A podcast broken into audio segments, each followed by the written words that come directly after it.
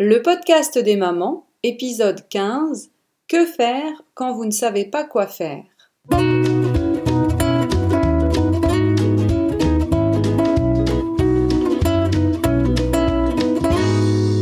Le podcast des mamans, c'est pour tous ceux qui s'intéressent à la famille. Parce qu'une famille heureuse passe par une maman heureuse et qu'être une maman heureuse, ça s'apprend. Parce qu'avoir des enfants vous donne envie d'être une personne encore meilleure et vous en apprend toujours plus sur vous-même, je vous propose de découvrir comment apprendre à construire le bonheur de votre famille. Bonjour à toutes, j'espère que vous allez bien. Tout d'abord, un grand merci à toutes celles et ceux qui ont pris le temps de poser un petit commentaire et une note de 5 étoiles sur iTunes. Merci en particulier à Flora qui a écrit ce gentil commentaire. Un podcast à écouter, mais pas qu'une fois. L'épisode du tout ou rien est juste ce qu'il me fallait. Merci beaucoup pour votre travail. Merci à vous, Flora, pour ce commentaire. Ça me fait vraiment très plaisir. Et vous aussi, si vous voulez m'aider à faire connaître ce podcast, si vous voulez aider d'autres mamans à trouver ce podcast pour qu'elles puissent l'écouter, une seule chose à faire, laissez votre note et un commentaire sur iTunes cela aide, il me semble, les moteurs de recherche à présenter ce podcast à plus de mamans. Aujourd'hui, nous allons parler de cette petite pensée qui nous titille de temps en temps et qui nous dit je ne sais pas. Cette petite pensée, qui semble insignifiante, c'est quelque chose qu'on se dit souvent à haute voix, très fréquemment, quotidiennement. Et ça nous semble même être bien souvent un fait. Quand on nous pose une question comme que penses-tu de ceci? ou que penses-tu qu'il faudrait faire pour cela, nous répondons facilement je ne sais pas. La vérité, c'est que ce n'est pas un fait. La vérité, c'est que cette phrase, c'est une pensée. Dans mon travail de coaching, je vous parle souvent de la différence entre les circonstances et les pensées. Les circonstances, ce sont des faits, ils sont neutres. C'est quelque chose qui peut être prouvé dans une cour de justice. Et la phrase je ne sais pas, ce n'est pas quelque chose que l'on peut prouver devant une cour de justice, c'est une pensée. Il n'existe d'ailleurs aucun test sanguin que je puisse vous faire passer qui prouverait que vous ne savez pas quelque chose.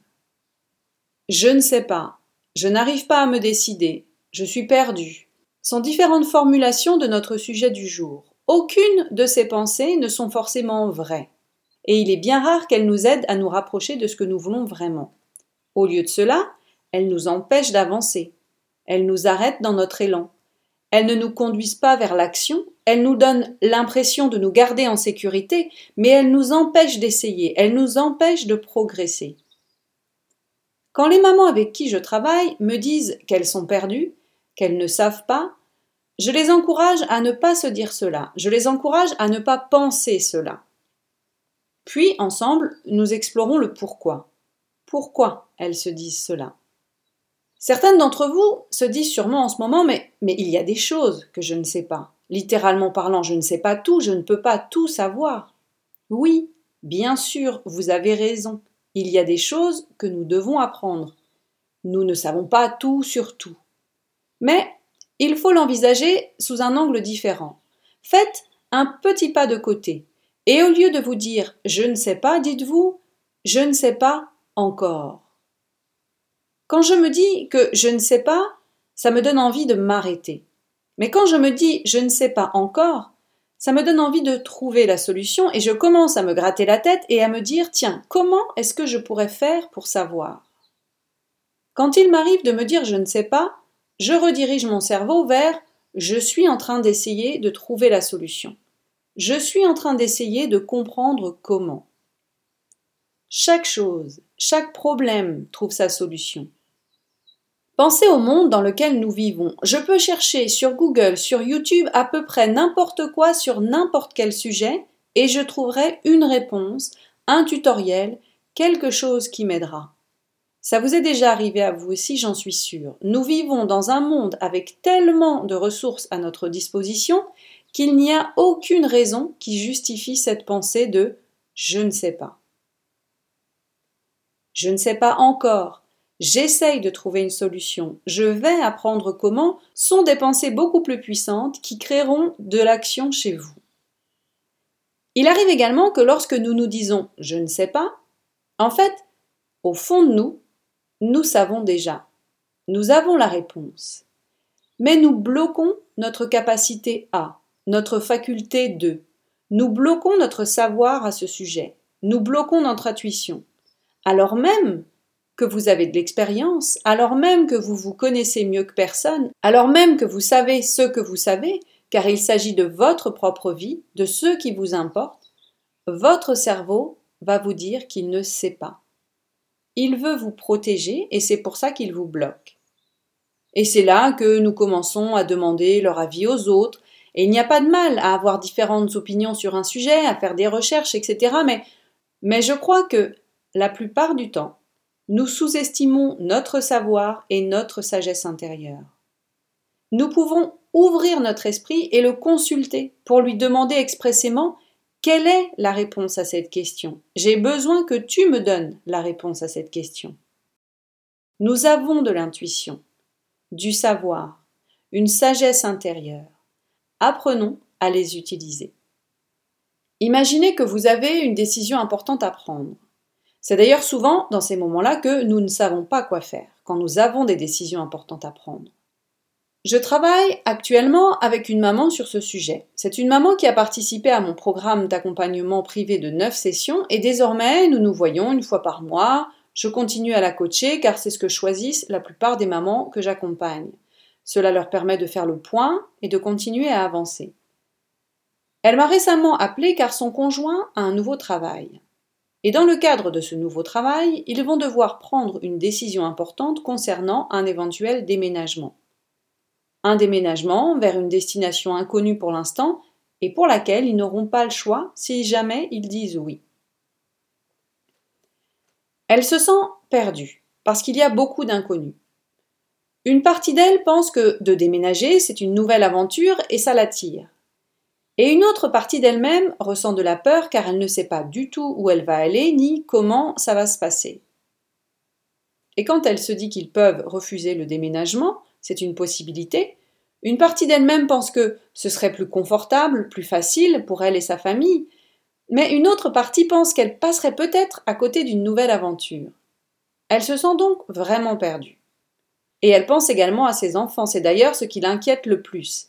Elle veut faire ce qu'il y a de mieux pour eux. Où vont-ils se sentir le mieux? Où vont-ils se faire le plus d'amis? Elle a peur de prendre la mauvaise décision. Elle ne sait pas quoi faire. Et cette pensée la bloque. Sa version de je ne sais pas chez elle ressemble à et si jamais je prenais la mauvaise décision?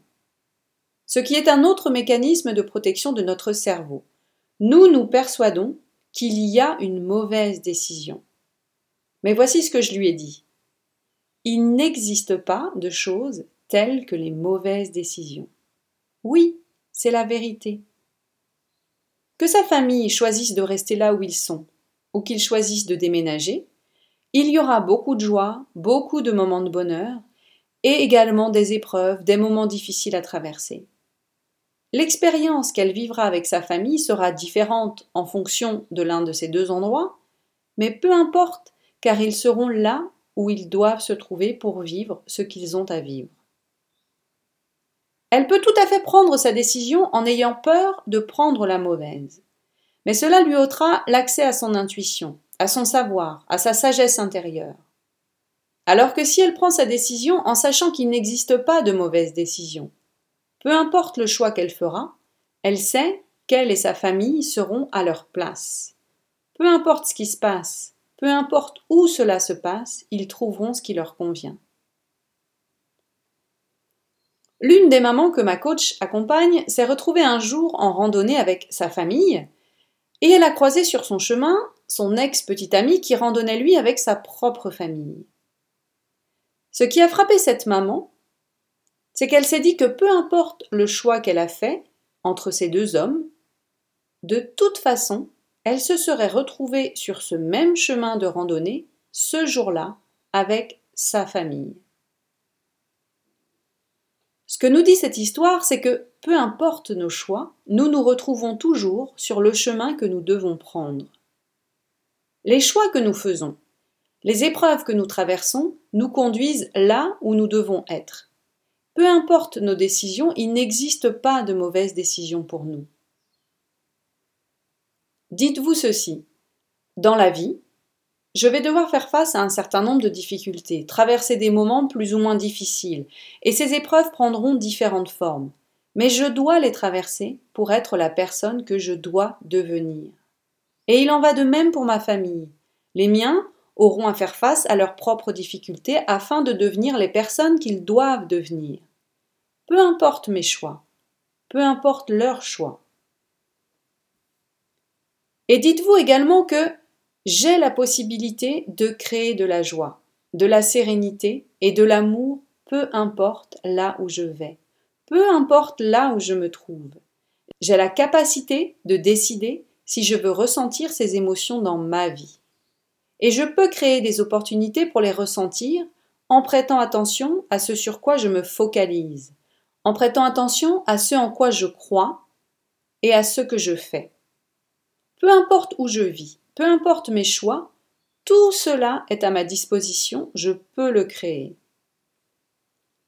Certaines d'entre vous se disent encore oui, mais il y a des décisions qui me conduiront sur un chemin plus difficile qu'un autre, dans lequel il y aura plus d'obstacles, plus de challenges, plus de problèmes même.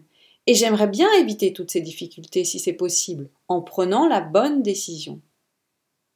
C'est possible, oui, mais moi, je crois que toutes ces difficultés sont là pour nous faire avancer, nous faire évoluer, nous faire apprendre des choses sur nous-mêmes. Et je pense que même si nous choisissons le chemin entre guillemets le plus facile, au bout du compte, ces épreuves finiront par apparaître, sous une autre forme peut-être, et elles nous feront évoluer de toute façon. Donc, je le répète, il n'y a pas de mauvaise décision. Tout se passera comme cela doit se passer. Et quand cette petite phrase je ne sais pas apparaît dans votre tête, répondez-lui que si, tu sais ma belle. Que ce soit je ne sais pas quoi faire face à ce problème, je ne sais pas quoi faire vis-à-vis de cette personne, je ne sais pas quelle décision prendre, je ne sais pas si je dois le faire ou ne pas le faire. Rappelez-vous que vous le savez, tout au fond de vous.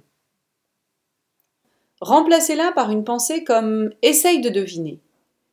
Je l'aime bien, cette petite pensée, car elle me donne la permission de me tromper. Quand je me dis tiens, essaye de deviner juste pour voir, alors je commence à essayer de trouver une solution. Et il n'y a aucun problème pour moi si je ne réussis pas du premier coup à trouver la bonne solution, parce que je me donne du temps, je me donne de l'espace. Une autre pensée que j'aime beaucoup utiliser, c'est Et si tu le savais quelle serait la réponse? Et cela me permet d'imaginer quelque chose. Cela me donne accès à mon imagination. Vous pouvez également essayer de poser la question à la meilleure version de vous-même. Imaginez-vous dans le futur. Imaginez la personne que vous voulez être dans ce futur. Vous êtes la meilleure version de vous-même. Projetez-vous aussi loin que vous voulez. Et demandez-lui ce que vous avez fait dans cette situation. Quelle est sa réponse? Quel est son choix? Quelle décision a-t-elle prise? J'aime beaucoup interroger cette future version de moi-même car elle a souvent plus facilement accès à mon intuition, à mon savoir et à ma sagesse intérieure que ma version du moment présent. Il n'y a rien que vous ne pouvez résoudre. Commencez d'abord par croire que vous allez trouver. Ensuite, commencez à chercher.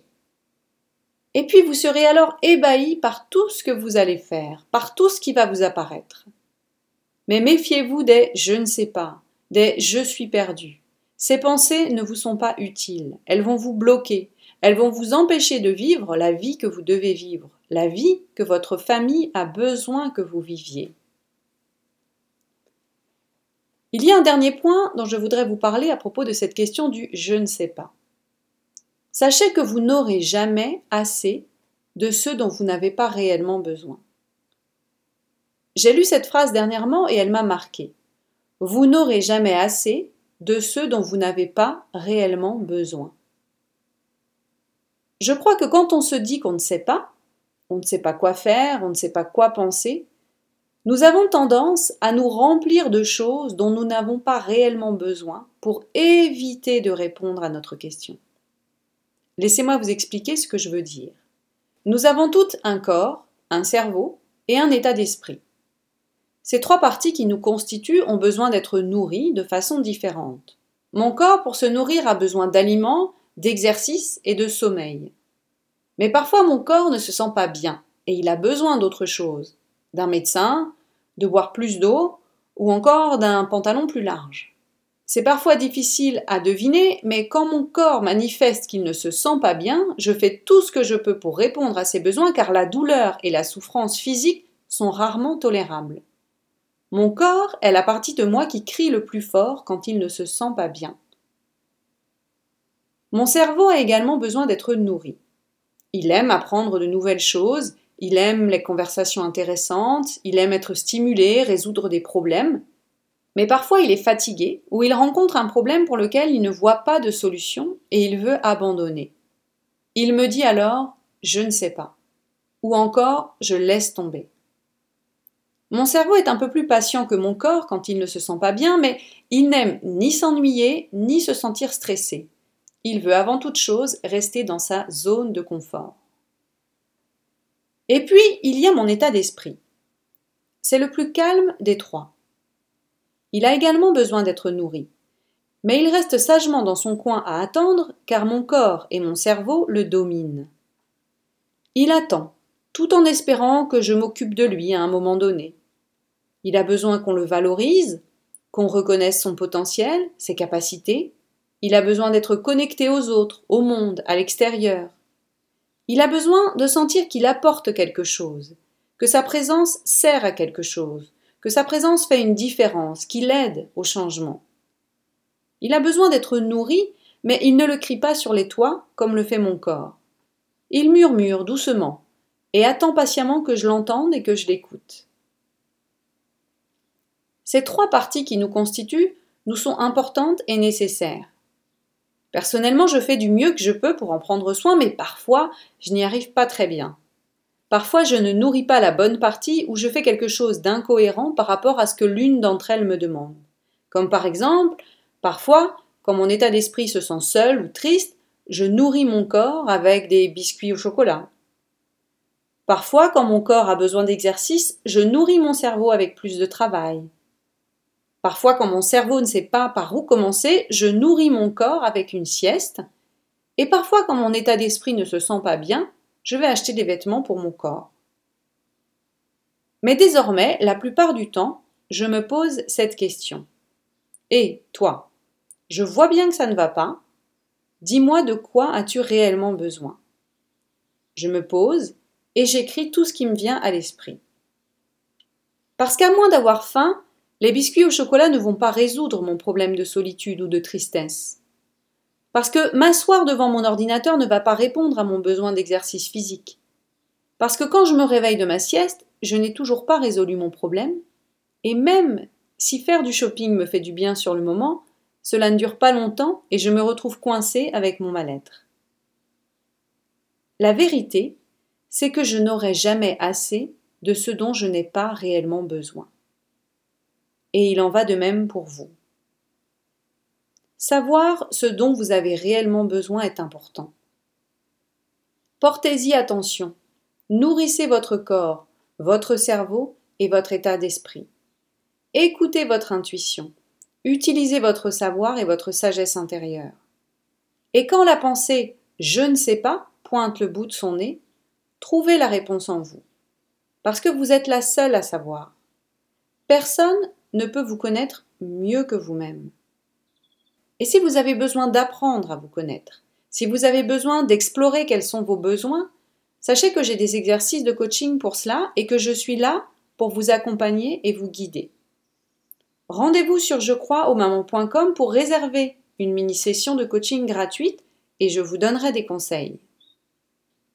Voilà, c'est tout pour aujourd'hui. Si cet épisode vous a fait du bien, vous a été utile, n'oubliez pas, je compte sur vous pour aller me mettre une petite note et un petit commentaire sur iTunes. Je vous dis à la semaine prochaine